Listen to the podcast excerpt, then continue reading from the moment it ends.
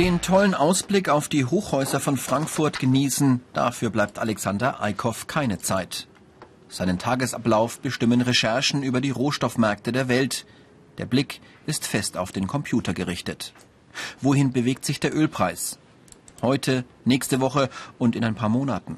Das versucht Alexander Eickhoff einzuschätzen. Dafür braucht er Fakten. Den ganzen Tag schlägt er sich durch den Dschungel von Informationen. Wie ist die Wirtschaftslage? Im Boom brauchen die Unternehmen viel Energie, das heißt der Ölpreis steigt. Wie ist das Wetter? In einem milden Winter heizen die Verbraucher wenig, das heißt der Ölpreis sinkt. Gibt es andere Faktoren? Wenn etwa ein Hurricane die Raffinerien in den USA bedroht, dann steigt der Preis für Energie. All das versucht Alexander unter einen Hut zu bekommen und vorherzusagen, wie sich der Preis tatsächlich entwickeln wird. Viele Banker und Anleger nutzen auch die Charttechnik. Charttechnik heißt im weitesten Sinne, dass man versucht, mit Hilfe von ja, ähm, unterschiedlichen Hilfsmitteln, beispielsweise Linien, Trendkanälen oder unterschiedlichen ähm, ja, Grafiken, ein, ein, ein, ein Chartbild versucht zu lesen. Man unterstellt bei der Charttechnik, dass sich viele Anleger gleich verhalten. Und wenn einmal ein Trend ins Rollen gekommen ist, dass viele auf diesen Trend aufsteigen und ja, daran teilhaben wollen, sodass es eigentlich eine psychologische Geschichte ist. Investmentfondskaufleute müssen sich für Zahlen interessieren, müssen schwierige wirtschaftliche Zusammenhänge, aber auch weltpolitische Abhängigkeiten schnell erfassen und einschätzen. Investmentvorkaufleute machen eine Lehre im dualen System. Sie sitzen die meiste Zeit vor dem Computer, haben kaum Bewegung. Sie leben in einer Welt von Zahlen, Daten und Fakten.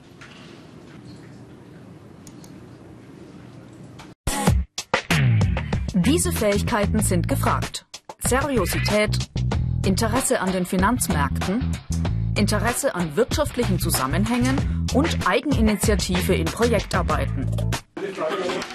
Briefing für die Azubis bei der DK Bank in Frankfurt. Die Aufgabe von Caroline Möllenhoff und David Grünmeier lautet, sie sollen eine Marketingkampagne für junge Leute entwickeln. Die beiden müssen sich überlegen, wie viel Geld Jugendliche übrig haben und für welche Ziele sie zu sparen bereit sind. Eigeninitiative ist gefragt. Projektarbeit, Anzeigen in Zeitschriften, Plakate oder vielleicht doch besser einen Infostand im Kino aufstellen, um die jungen Kunden zu erreichen? Caroline und David müssen kreativ sein, sich neue Ansätze im Marketing überlegen. Denn Investmentfondskaufleute entwickeln nicht nur Fonds und verwalten diese, die Fonds müssen sich ja auch verkaufen lassen. Die Marktlage momentan ist ja recht schwierig. Investmentvorkaufleute sehen jeden Tag aus wie frisch aus dem Ei gepellt. Für Männer sind Anzug und Krawatte Pflicht, Frauen tragen Kostüm oder Hosenanzug. Alexanders Arbeitstag beginnt um 8 Uhr morgens und dauert oft bis 18 oder 19 Uhr.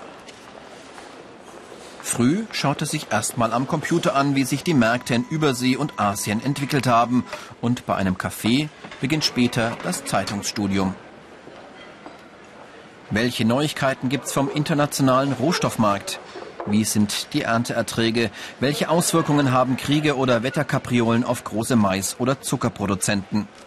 Führen Biokraftstoffe zu Engpässen bei der Welternährung?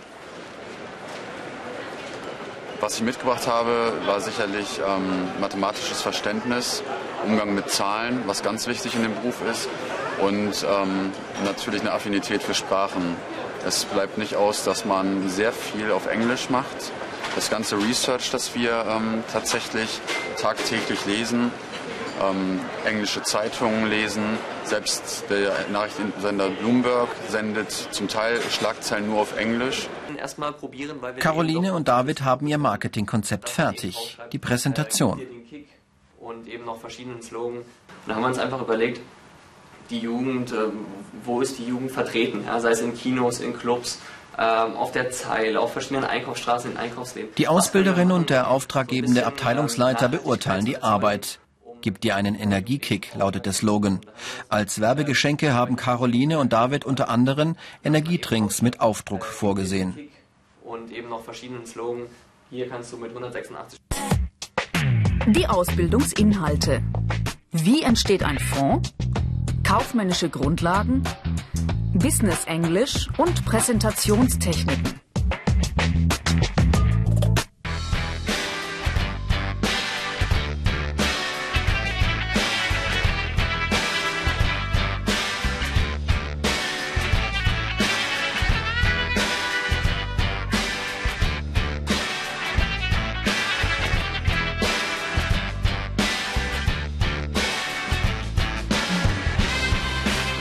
Die Börse in Frankfurt am Main.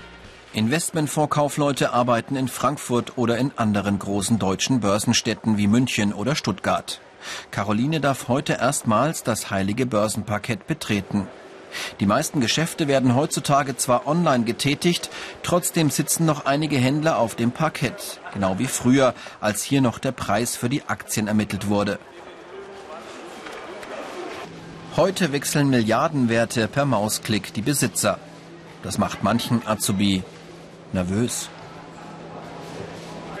Am Anfang schon, wenn man das erste Mal so da sieht, dass man irgendwie 10 Millionen Euro buchen soll, schaut man sich die vielen Nullen ganz genau an. Man zählt die Nullen auch noch, wenn man es wirklich eingibt, ob es auch wirklich genau die Anzahl an Nullen ist.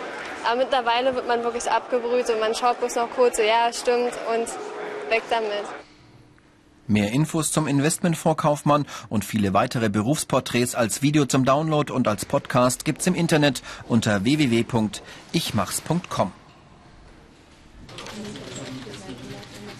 Janine Schwand arbeitet bei der Fondsgesellschaft der Deutschen Bank, der DWS. Sie ist 22 und seit kurzem fertig. Zweieinhalb bis drei Jahre dauert die Ausbildung. Vorher hat Janine ein zweisprachiges Abitur gemacht. Abitur haben übrigens die meisten der angehenden Investmentfondskaufleute. Nur wenige Realschüler bekommen eine Stelle. Janine arbeitet jetzt in der Produktentwicklung. Das heißt, sie erstellt Unterlagen über Fonds und informiert die Kollegen vom Vertrieb über neue Entwicklungen oder Änderungen bei den angebotenen Fonds. Ich habe angefangen jetzt im Investmentkonto-Service, wo die Kundendepots geführt werden, war dann später auch im Service Center, wo die Kunden direkt anrufen und von uns Fragen beantwortet bekommen oder auch in, gewissen, in einer gewissen Weise ein bisschen beraten werden. Dann ging es weiter in Vertrieb richtig, wie die irgendwelche Präsentationsunterlagen Marketing auch erstellen und dergleichen. Dann war ich im Fondsmanagement am Ende. Natürlich auch im Backoffice, wo die ganze Fondsbuchhaltung stattfindet, wo die ganzen Wertpapiere und alles gebucht wird.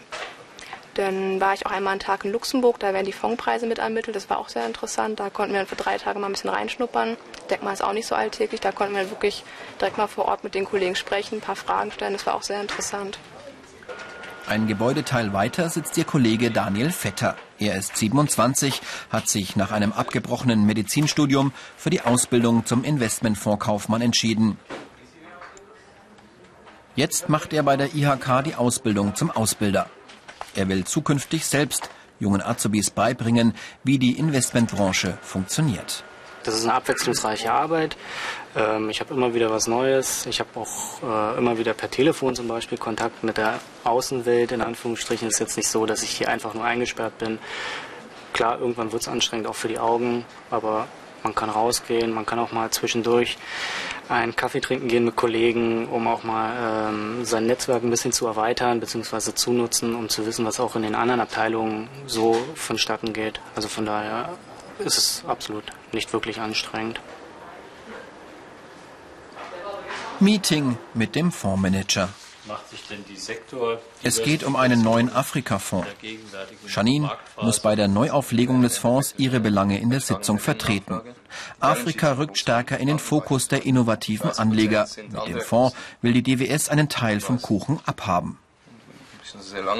Erstmal reden wir mit dem Vertrieb, ob der Fonds überhaupt an Markt ob der platzierbar ist, ob der absetzbar ist. Danach sprechen wir in der Regel mit dem Fondsmanagement und gucken erstmal, ob die Umsatz, äh, Umsetzbarkeit gegeben ist. Dann bringen wir nach und nach immer mehr Parteien bei uns an den Tisch und besprechen mit denen, können die, kann es auch technisch abgewickelt werden. Das ist auch oft ein ganz großes Problem. Selbst wer das Vertrieb sagt, super Thema, Fondsmanagement sagt auch, wir sind begeistert, aber die Technik sagt, wir können es nicht umsetzen oder die Programme können es nicht darstellen.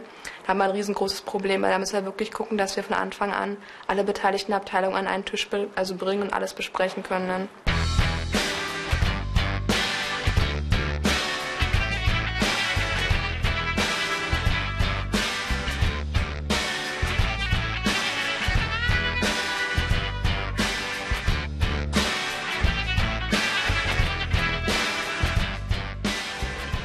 Alexander Eickhoff auf dem Weg in die Uni. Von Montag bis Mittwoch arbeitet er als Trainee bei der DK Bank. Von Donnerstag bis Samstag studiert er an der Frankfurter School of Finance and Management. Viele Investmentfondskaufleute bilden sich wie er nach der Lehre weiter. Bei jedem zweiten steht ein Studium auf dem Plan. Vorlesung in Mikroökonomie. Rund 5000 Euro kostet die private Uni pro Semester. Die Hälfte davon bezahlt sein Arbeitgeber. Am Ende hat er einen Bachelor of Science in der Tasche.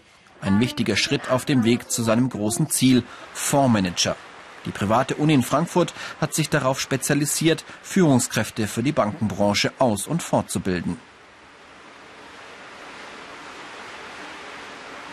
War mir vorher darüber bewusst, dass ich, wenn ich dieses duale Studium machen möchte, zwar mit der Bank, an drei Tagen arbeite, drei Tage studiere, dass dort wenig Zeit bleibt.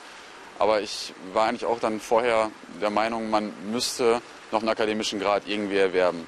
Und wenn dann die Bank mir die Chance gibt, tatsächlich Berufserfahrung zu sammeln, über dreieinhalb Jahre, so lange dauert das Studium, inklusive des Auslandssemesters, ähm, sollte man diese Möglichkeit ergreifen und tatsächlich auch noch die theoretischen Grundlagen ja, zuzüglich dazu zu lernen, um ja, neben der Praxis, die ich in der Bank sammle, ja, zukunftsfähig gerüstet zu sein.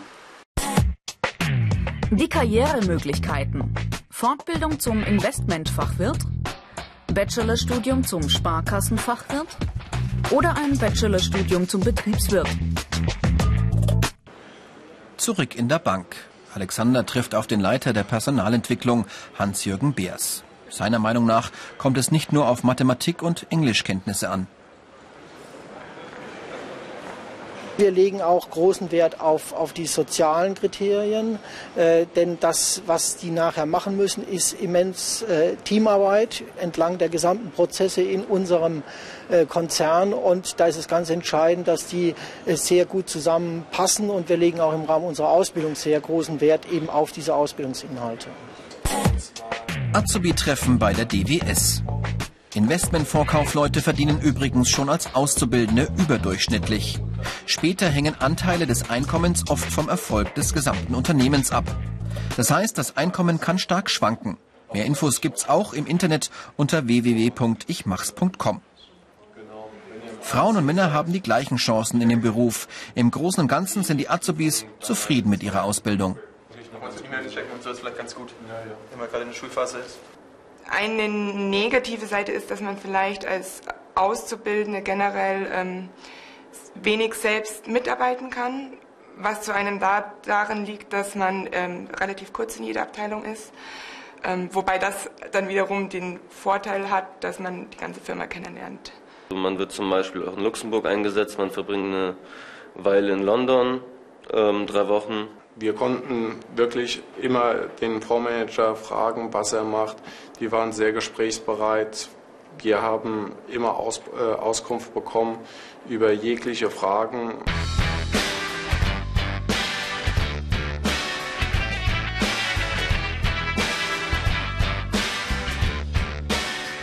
Es wird Abend in Frankfurt. Wenn hier die Lichter ausgehen, macht die Wall Street in New York munter weiter und wenn die Investmentfondskaufleute morgens wieder aufstehen, hat sich an den japanischen Börsen die Welt vielleicht schon wieder völlig verändert. Es bleibt also spannend.